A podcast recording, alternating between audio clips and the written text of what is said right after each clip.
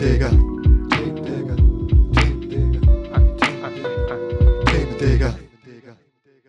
Herzlich willkommen bei den Themendiggern, der Podcast, in dem Resul und Sören nach Themen diggen. Ich bin der Resul. Ja, moin und ich bin Sören. Herzlich willkommen bei den Themendiggern. Was geht heute ab, Sören? Ja, wir werden heute über das Thema reden, was du mir letzte Woche gegeben hast. Ich freue mich da richtig drüber. Das ist das Thema Frauenquote, wobei ich es wahrscheinlich etwas freier ausgelegt habe. Das werden wir wohl dann äh, während des Podcasts herausfinden, was du mit frei meinst. Genau. Wollen wir loslegen? Einfach direkt rein, ohne irgendwie noch weiter was dazu zu sagen, finde ich gut. Ja, dann schießen wir wie folgt los, Resul. Erstmal vorweg, wir sind ja im Jahre 2021 und als du mir das Thema gegeben hast, ähm, ist es noch gar nicht lange her gewesen, dass wir ganz viele neue Fans für das Thema Frauenquote haben. Wer sich ein wenig in der politischen Landschaft Deutschlands auskennt, wird wissen, wer Friedrich Merz ist und wer äh, Markus Söder ist. Das sind erzkonservative Politiker und stell dir vor, Resul, auch diese beiden sind jetzt absolute Fans der Frauenquote. Wie kann das sein? Was glaubst du? Boah, das ist eine gute Frage. Absolute Fans der Frauenquote. Das kann ich mir bei äh, Friedrich Merz überhaupt nicht vorstellen. Markus Söder einfach nur, weil er politisch wahrscheinlich ähm, sich ein paar Hoffnungen macht. Und ansonsten äh, beide vielleicht opportunitätsmäßig unterwegs. Ich glaube auch, das ist Opportunismus, aber vor allem hat das einen riesengroßen Grund. Sie sind dem Wort nach Fans der Frauenquote, denn es gibt in Deutschland ein neues Gesetz, das Führungspositionengesetz 2. Was besagt dieses Führungspositionengesetz 2? Es soll in Zukunft nicht mehr eine sogenannte Flexi-Quote geben, darauf komme ich gleich noch, die die Vorstände von DAX-Unternehmen quasi verpflichtet, sich selbst eine Frauenquote zu geben, sondern es soll eine absolute Mindestquotierung geben, die wie folgt aussieht. In Vorständen mit mehr als drei Personen soll mindestens eine Frau sein. Punkt. Das ist quasi das neue Führungspositionengesetz 2. Friedrich Merz, Markus Söder, große Fans, sie finden das total toll. Was haben wir damit faktisch? Wir haben eine Quote von 1 zu ganz vielen Männern. Das heißt, Vorstände mit drei Personen, keine Frau, alles cool. Vorstände mit zehn Personen, mindestens eine Frau. Was sagst du dazu? Vorstände mit zehn Personen, mindestens eine Frau. Ja. Also die, okay, okay. Also die Quote besagt jetzt keine bestimmte äh, Prozentzahl oder wie? Genau, sie besagt keine äh, bestimmte Prozentzahl und sie ist aus meiner Sicht lächerlich niedrig. Aha, okay. Also da bringst du mich auf den neuesten Stand. Ich, äh, ich dachte es immer bis jetzt, bis gerade eben eigentlich, dass es äh, 30 Prozent beträgt, mindestens. Ja, das könnte man auch so denken, denn das ist oft im Gespräch. Da reden wir leider, leider über Vorschläge und Wünsche. Okay. Und zwar darüber, was als Mindestangebot quasi von eher progressiven Parteien wie den Linken, den Grünen oder auch teilweise der SPD vorgeschlagen wird. Aber die SPD hat jetzt dieses neue Gesetz mitgetragen. Dadurch, dass jetzt, ich habe haha neben mein Skript geschrieben, dass jetzt eben gerade diese konservativen Leute auch Fans dieses neuen Gesetzes sind und damit pro forma der Frauenquote, haben sie Mhm. natürlich was ganz, ganz Tolles damit zu sagen. Der Effekt ist gleich null. okay. Ja. Seit wann gibt's dieses Gesetz? Mm, Das gilt jetzt seit diesem Jahr. Also wei viel weiter sind wir jetzt nicht gekommen damit, ne? Genau, das ist erstmal nur eine einleitende Information, auch für unseren Podcast, aber auch die Gesellschaft ist damit nicht weitergekommen. Ja. Deswegen, und das ist eigentlich mein Einstieg nach dieser kleinen Positionierung, wo wir uns in Deutschland befinden. Resul, ähm, ich bin, wie du weißt, ja in meinem Studium sehr häufig und sehr viel mit den sogenannten Gender Studies in Berührung gekommen und habe mich schon extrem früh mit der Frauenquote beschäftigt. Ich weiß nicht, ob du mir deswegen das Thema gegeben hast oder weil es gerade auch wieder aktuell ist, aber ich bin sehr, sehr begeistert darüber. Ja, ich hatte gar keine genaueren Vorstellungen. Ich habe einfach gedacht, das ist ein super interessantes Thema, ein Mhm. aktuelles Thema. Mich interessiert es brennend, was du dazu zu sagen hast, weil ich genau weiß, Mhm. wie du allgemein zu ähnlichen Themen stehst. Und wünsche mir, ja, teilweise Aufklärung, will ich sagen. Hervorragend. Nee, wir, wir diskutieren einfach mal. Natürlich müssen wir das in unsere äh, Podcastlänge packen. Wir haben uns ja gesagt, dass wir nicht sechs Stunden miteinander sprechen wollen, aber das könnte bei diesem Thema sehr, sehr gut passieren. Ich glaube, da könnte man Tage drüber reden, oder? Ich glaube auch. Fangen ja. wir also kurz an und ich habe es auf drei Spotlights ähm, ein wenig eingeschränkt und ich glaube, dass wir damit schon wirklich ganz, ganz viel zu tun haben. Okay, let's go. Wie ich es angekündigt habe zu Anfang, würde ich gerne zuerst über was völlig anderes reden, nämlich die Männerquote. Resul. Die Männerquote. Wie sieht es eigentlich aus bei uns in der Gesellschaft? Was meinst du, wie hoch ist so die Quote von Männern in manchen Berufen und ganz spezifisch in Führungspositionen? Ich würde sagen 85 zu 15 Prozent. Mhm. Männerüberschuss. Absoluter Männerüberschuss. Es ist so, dass in tatsächlich 70 Prozent der Vorstände größerer Unternehmen überhaupt keine Frauen sind beziehungsweise einige der Texte, die ich jetzt hatte, sind noch so ein halbes Jahr, ein Jahr alt. Ich weiß nicht, wie sich das jetzt in Corona-Zeiten verändert hat, ob mhm. es besser oder schlechter geworden ist. Ich habe schon einige Publikationen gelesen in letzter Zeit, dass insgesamt ähm, Gleichstellungsbestrebungen auf dem Rückweg sind, weil der Druck, der im Moment in der Gesellschaft ist, durch Corona, durch Lockdowns etc., verstärkt leider auch wieder Frauen und schwächer gestellte in der Gesellschaft getroffen hat.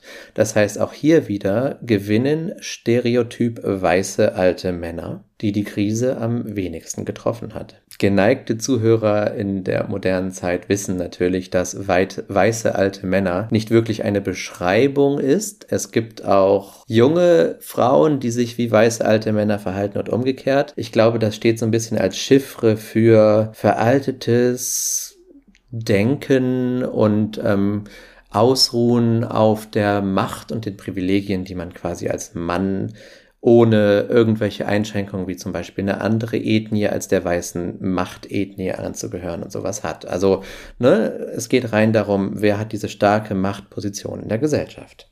Genau.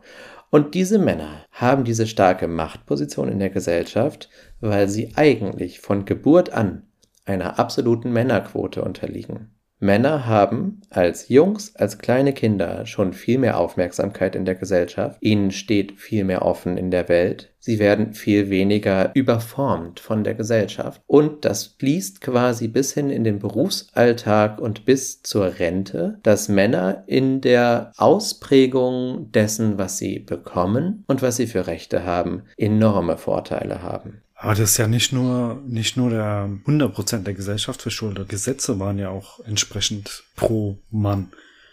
Das heißt, Korrekt. man musste sich ja so verhalten, als wie es dann schlussendlich äh, die Gesellschaft getan hat. Korrekt. Und mit den Gesetzen hast du gleich meinen nächsten Punkt vorweggenommen. 102 Jahre lang haben wir überhaupt erst das Frauenwahlrecht in Deutschland. Und äh, damit war Deutschland noch eins der früheren Länder. In anderen Ländern, zum Beispiel der Schweiz, ist es noch nicht mal ein halbes Jahrhundert her, dass Frauen wirklich wählen durften. In den 50er, 60er Jahren in Deutschland waren Jobs eigentlich mit einer faktischen Männerquote belegt. 100% der Jobs gingen an Männer. Nur wenige Jobs und vor allem solche Jobs, die schlecht bezahlt wurden und wenig Ausbildung brauchten, gingen an Frauen. Das heißt also faktisch befindet sich unsere Gesellschaft sowohl in den Nachwirkungen als immer noch mitten da drin, dass wir eine Männerquote haben. Ja. Und jetzt ist aber das Schlagwort in unserer Gesellschaft die Frauenquote. Und alle regen sich auf und die Männer sagen, aber dann werden wir Männer ja benachteiligt. Wie gesagt, wieder die konservative Seite der Gesellschaft. Moderne junge Männer, moderne junge Frauen sehen das ganz anders. Aber auch unter den modernen jungen Frauen, gerade im, wie hatte ich das genannt in unserer, ich glaube, ersten Podcast-Folge, dritte Weltland Sachsen. Nein, diesmal war es, glaube ich, Sachsen-Anhalt. Äh, oh oder Thüringen. Ah, Auf jeden Fall eins dieser drei. Fast, fast. Ähnlichkeit. Nein, worauf ich hinaus will, ohne das ein bisschen ins Lächerliche zu ziehen, ich muss mich da selbst ja ein bisschen korrigieren. Ähm, ich habe gute Freunde, die aus Sachsen kommen und die alles andere als konservativ rechtsgerichtet sind. Aber leider gilt es auch, dass in den Bundesländern des Ostens teilweise jetzt bis zu 25 Prozent waren es, glaube ich, in Thüringen oder 24 oder so, der Menschen richtig erzkonservative bis hin zu rassistisch gesellschaftszerstörende Parteien wie blaue Parteien oder sogar braune Parteien wählen. Und diese Menschen in Umfragen geben tatsächlich an, dass Frauenquoten das Böse seien. Allerdings, Resul, Ja. du bist heute sehr still, du hörst viel zu. Ja, du kriegst hervor. Deswegen gebe ich dir direkt mal eine Frage rein. Ja. Was schätzt du? Wann wurde eigentlich dieses Thema Frauenquote populär erfunden oder das erste Mal angewendet? So ungefähr in Jahrzehnten. Gute Frage. Ich hätte jetzt zwischen einem und zwei Jahr Jahrzehnten geschätzt. Hm, so kann man das denken, weil das auch da erst wirklich ähm, groß wurde. Aber es liegt vielleicht auch daran, dass wir selbst ähm, Anfang Mitte 30 sind und noch nicht so viel mitbekommen haben. Die ersten Texte sind viel, viel älter und kommen schon äh, aus dem 18. Jahrhundert, wo davon geredet wurde, dass Frauen eben ihren gewissen Anteil haben sollten. Und ähm, die Grünen zum Beispiel als Partei haben 1979 eine Frauenquote, eine Mindestquote von 50 Prozent in ihre Parteigrundlagen geschrieben und verhalten sich also seit vor unserer Geburt so, dass dort jeder erste Platz einer Frau zusteht bei Wahlen und auch eben in Vorständen und so weiter. Und erst die geraden Plätze Männern zustehen. Aha. Da sind die Grünen Vorreiter. Auch noch einige andere Parteien sind das, womit wir einen kleinen Weg gehen, nochmal in Deutschland. Ich habe jetzt ein bisschen viel von Politik geredet, wir und ähm, natürlich auch von Vorständen, also der Wirtschaft. In der Politik ist es so, dass obwohl es Parteien gibt, auch die Linke, auch die SPD zählen dazu, die sich schon Frauenquoten gegeben haben. Was schätzt du, wie groß ist so der Anteil der Frauen im Bundestag? Ähm, 30 zu 70 Prozent? Du hast nachgeschlagen, oder? Nee. Geschätzt? Es sind 31 zu 69 Prozent, also du warst fast genau drauf. Die niedrigsten Anzahlen dabei, wie zu erwarten, 4 Prozent Frauen bei der AfD, 21 und 22 Prozent bei CDU, CSU und FDP. Die 4 Prozent sind äh, Alice Weidel und die Beatrix. Äh, ich, mir würde auch keine weitere einfallen, ganz ehrlich. Ja, die sind ja schon unnötig genug, deswegen können wir da Absolut. auch einfach weitermachen. Da können wir einfach weitermachen. Wir wollen heute nicht über diese Leute reden, sondern, ähm, und das ist eigentlich wirklich viel, viel wichtiger, darüber, wie wirkt diese Frauenquote, was hat sie eigentlich inhaltlich zu bedeuten und warum brauchen wir sie tatsächlich? Wir könnten sie eigentlich auch, Resel, in unserem Podcast gebrauchen, merkst du das?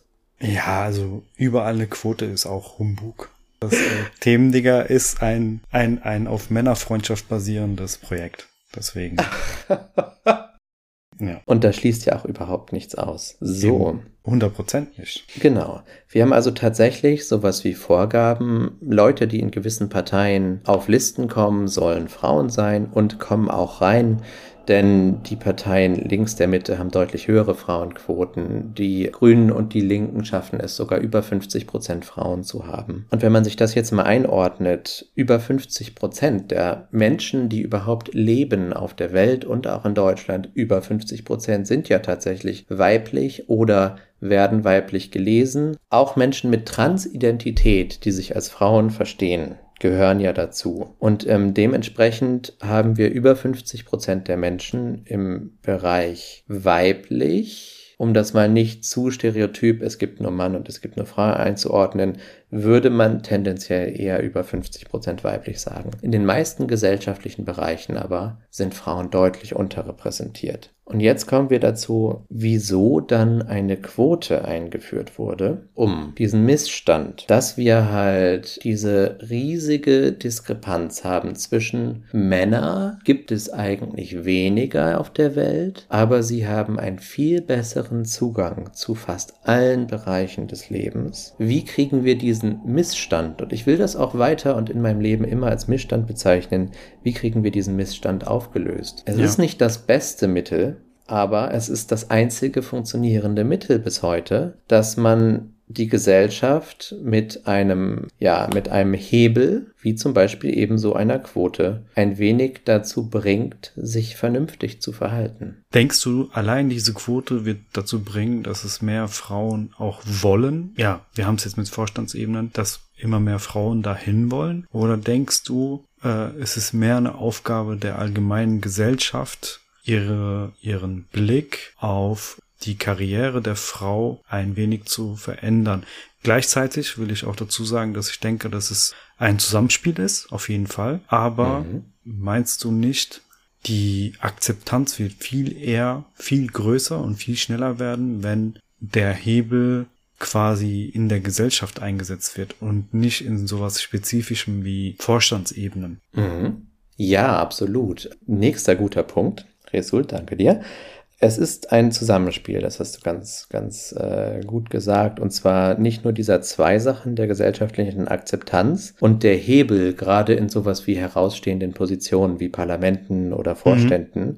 sondern es gibt auch noch ganz, ganz viele andere äh, Dinge, die mit hineinspielen. Wenn wir mal überlegen, wie ist Arbeit strukturiert, wie ist Gesellschaft und wie ist auch sowas wie Familie, und da muss ich auf das klassische Familienbild eingehen, strukturiert. Ähm, wo wird auch kostenlose Arbeit geleistet, die im weiten Überhang von Frauen geleistet wird. Ne?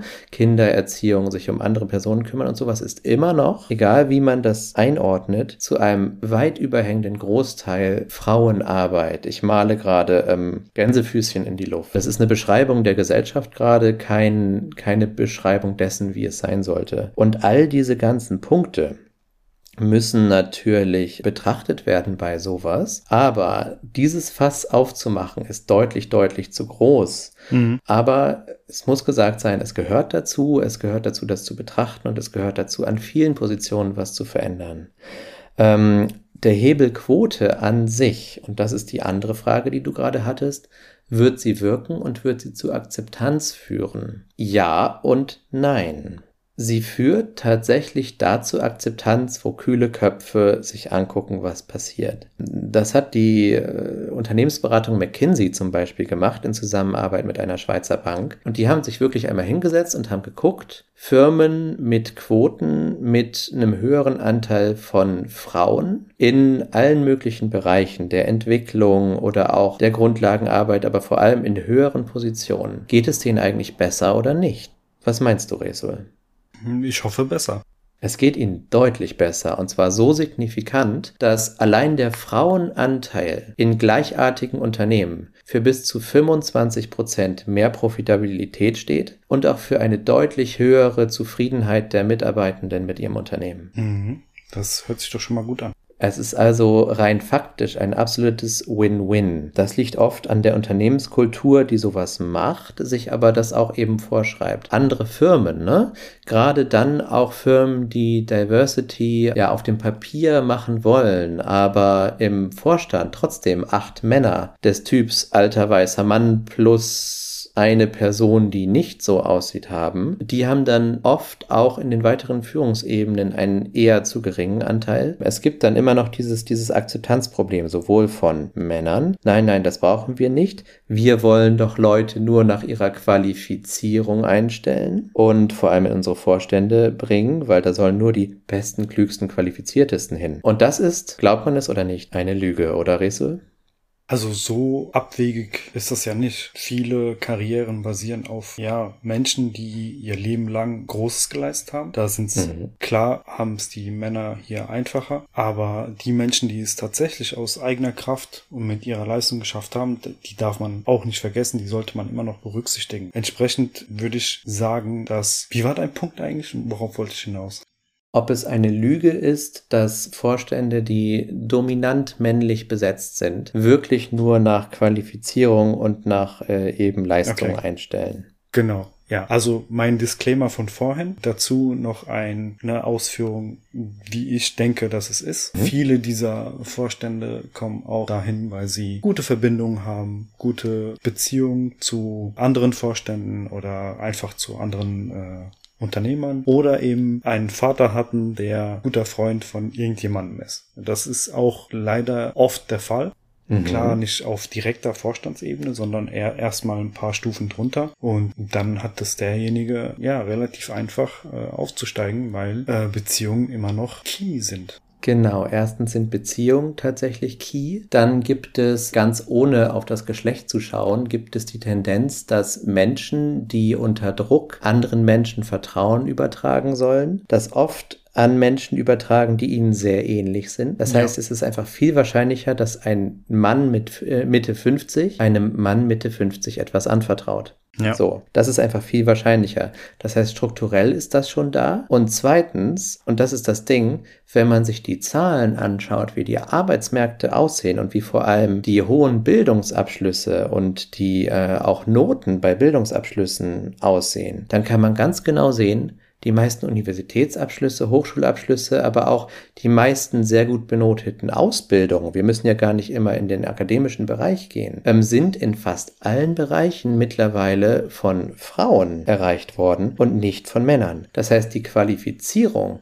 ist bei den Frauen deutlich höher und zwar signifikant, nicht nur ein halber Prozent, sondern eher sowas wie 10 Prozent. Und Trotzdem kommen sie nicht in den Vorständen an, kommen sie nicht in die Abteilungsleitung oder wenn, dann eben unterrepräsentiert. Und, und das hast du auch gesagt, das ist in diesem Wort drin und das ist ganz spannend. Ich weiß, dass du nicht so denkst, ich denke nicht so. Aber viele haben das Gefühl, dass Frauen das nicht wollen, eine Quotenfrau zu sein, weil sie dann zu hören kriegen, naja, du bist ja nur da gelandet, weil du die Quotenfrau bist. Aber das werden die zu hören bekommen, Sören. Da bin ich mir 100% sicher. Genau, korrekt. Das bekommen auch viele zu hören. Und ich habe auch viele Texte gelesen, dass eben das ein Problem ist. Ja, man kann das so strukturieren, dass jemand in Anführungsstrichen nur aufgrund einer Quote irgendwo hingekommen ist. So kann man ein Argument strukturieren. Aber meistens ist auch dieses Argument falsch. Es ist einfach so, dass diese Frau, die dann an einer Quotenposition ist, meistens trotzdem höhere und bessere Abschlüsse hat als vergleichbare Männer, denn Männer müssen viel, viel weniger erreichen, um dahin zu kommen. Okay, weiß ich nicht. Äh, Das ist jetzt eine Theorie.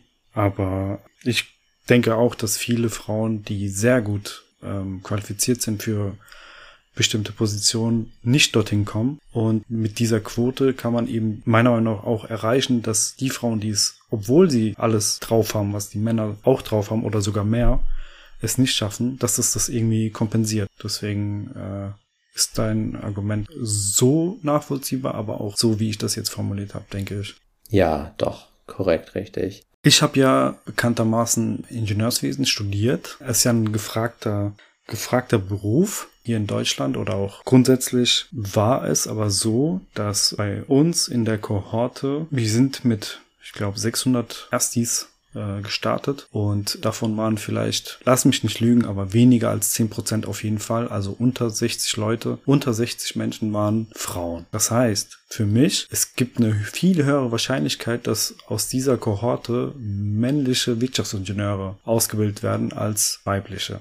Das ist nur meine Erfahrung in diesem Fach. Gleichzeitig gibt es natürlich auch andere Ingenieursberufe oder auch andere Berufe, die sehr, sehr gefragt sind, wie IT, Eben auch Wirtschaft. Ich arbeite in einer Männerdomäne, weil bei uns äh, in der Beratung ja von, von meinem Team jetzt speziell von 30 Kollegen sind drei Frauen. Das ist krass wenig. Ja, und äh, entsprechend liegt das eben auch daran, dass bestimmte Berufe weniger anziehend sind für Frauen. Das muss man natürlich auch berücksichtigen. Genau, weniger anziehend. Also ja, aus beiden Richtungen lesbar, ne? Weniger anziehend für Frauen, aber vielleicht auch in der Struktur, wie sie aufgebaut sind, weniger interessant aus der Sicht, dass ähm, ja man schon als Kind gelernt hat, das ist ein Männerberuf, das ist ein Frauenberuf. Ne? Da kommt, Das da heißt, kommen wieder, da kommen wir wieder auf die gesellschaftliche Akzeptanz dieser Berufe.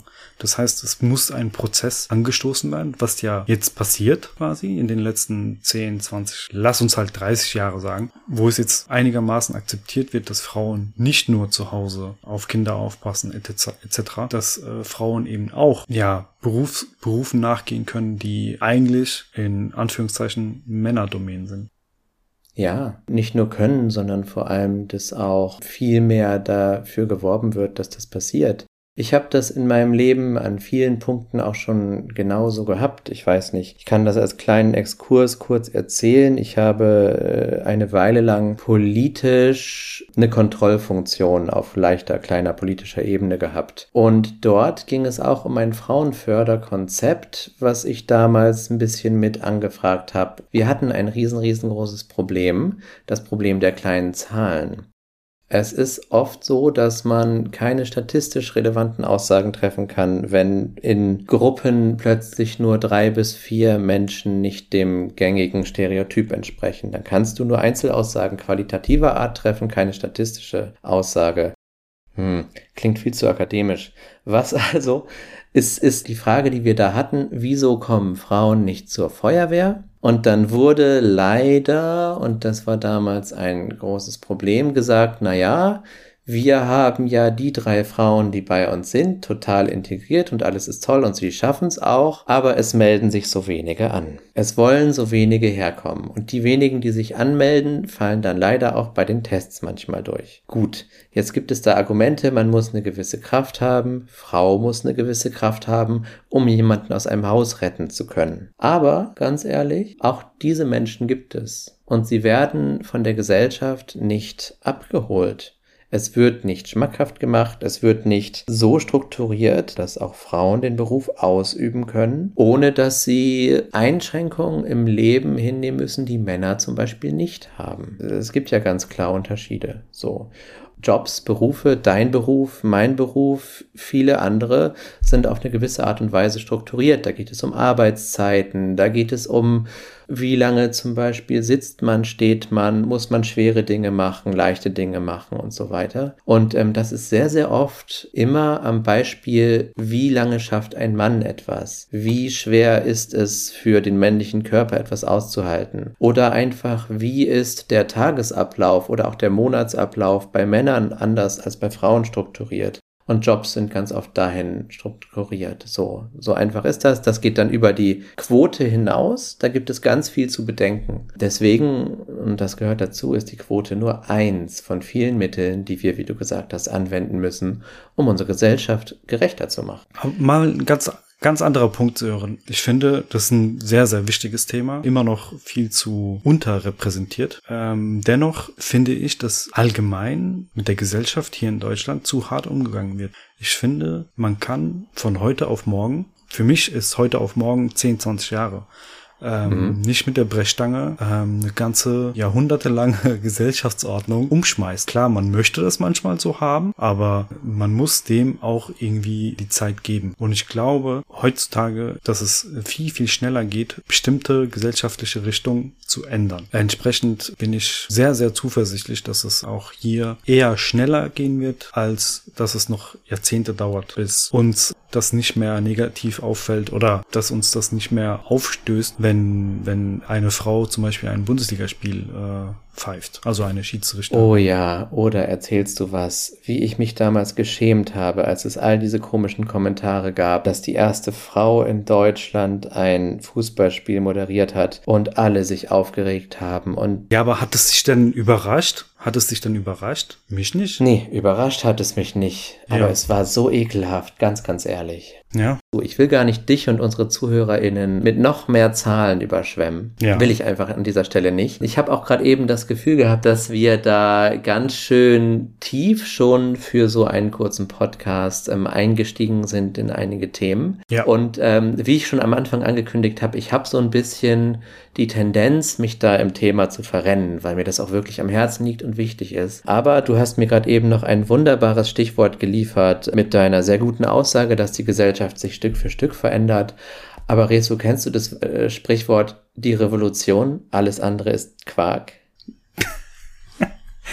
Nein, kenne ich nicht. Ich weiß gerade nicht mehr, wen ich genau zitiert habe. Unter Umständen schlage ich das nochmal nach und schreibe es mit in, in die, in die, in die Show Notes. Vielleicht Peter Lustig. nein, nein. Rosa Luxemburg. Ich glaube, es war Rosa Luxemburg. Wenn schon, denn schon, dann zitieren wir bitte auch eine Frau. Falls das nicht stimmt, schneide ich das raus. Machen wir. Die Revolution, alles andere ist Quark. Guck mal nach Island. Guck mal nach Neuseeland. Dort ist es tatsächlich so, in Island gibt es mittlerweile ganz, ganz harte Frauenquoten und sie funktionieren. Die Gesellschaft wird rapide glücklicher, sie wird rapide stabiler und ähm, dieser Umbruch ist interessanterweise nach dem großen äh, Finanzcrash gekommen 2008. Da wurde ganz, ganz viel verändert in äh, Island und heutzutage haben wir eine fast ideale Gesellschaft, die die Löhne angleichen kann, die es schafft, dass dort ein viel ausgeglicheneres Verhältnis in Wirtschaft, Politik und auch im privaten Leben ist. Also äh, da ist mit viel mehr Brechstange an die Gesellschaft gegangen worden als bei uns oder in anderen Ländern. Und um einen Abschluss zu haben, der auch noch was schafft, was für Themendigger, den europäischen Podcast aus Deutschland, der aber über den Tellerrand schauen will, auch total wichtig ist, wir haben uns jetzt über eine sehr privilegierte Zone auf der Welt unterhalten. Über Deutschland, über, jetzt habe ich kurz Island erwähnt und Neuseeland gestreift. Resul.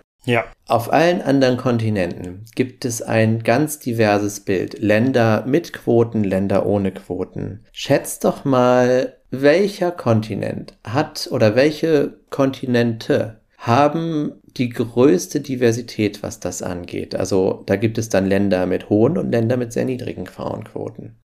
Höchste Frauenquote Afrika? Hey, nicht schlecht.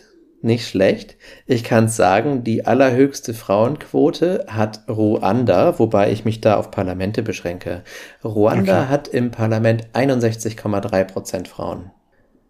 Es das gibt aber gleichzeitig Länder in Afrika, wo Frauen jegliche politische und auch berufliche Beteiligung verboten ist. Ja, das ist ja bekannt. Ja. Eine weitere sehr hohe Frauenquote hat Bolivien.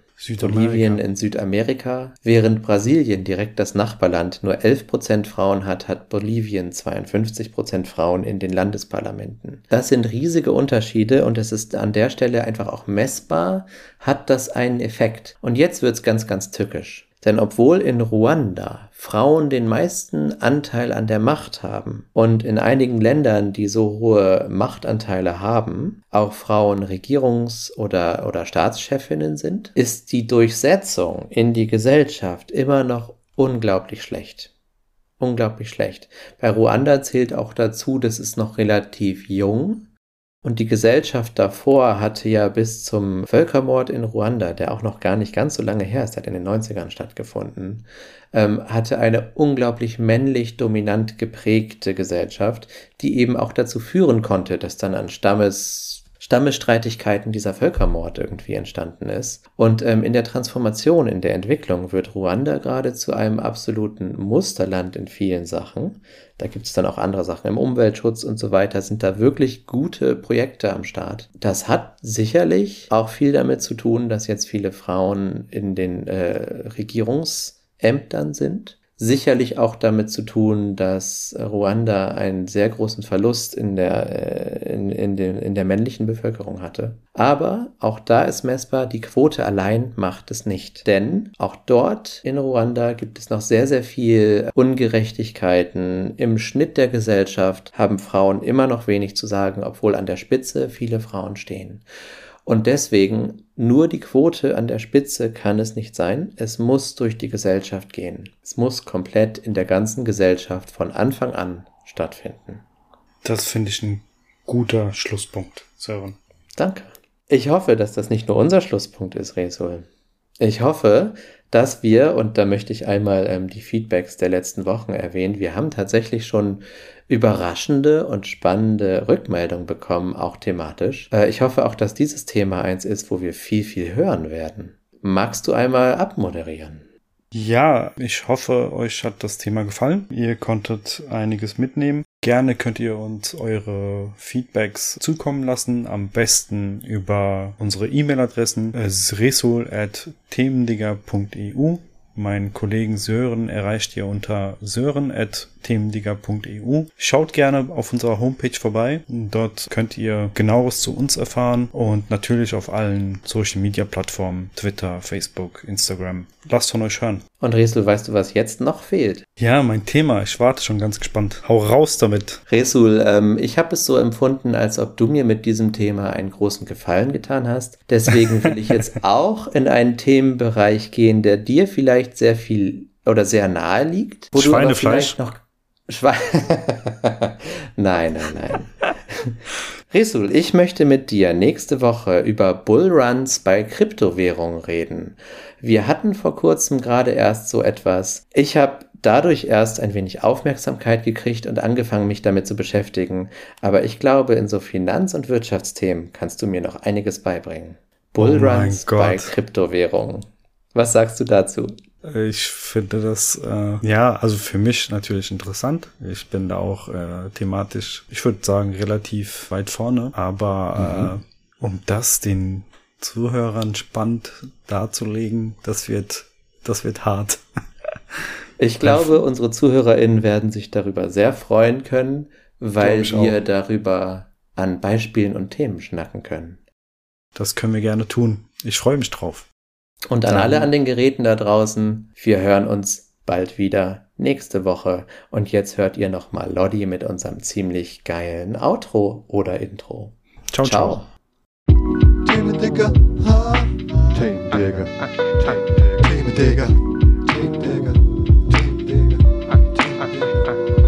ciao.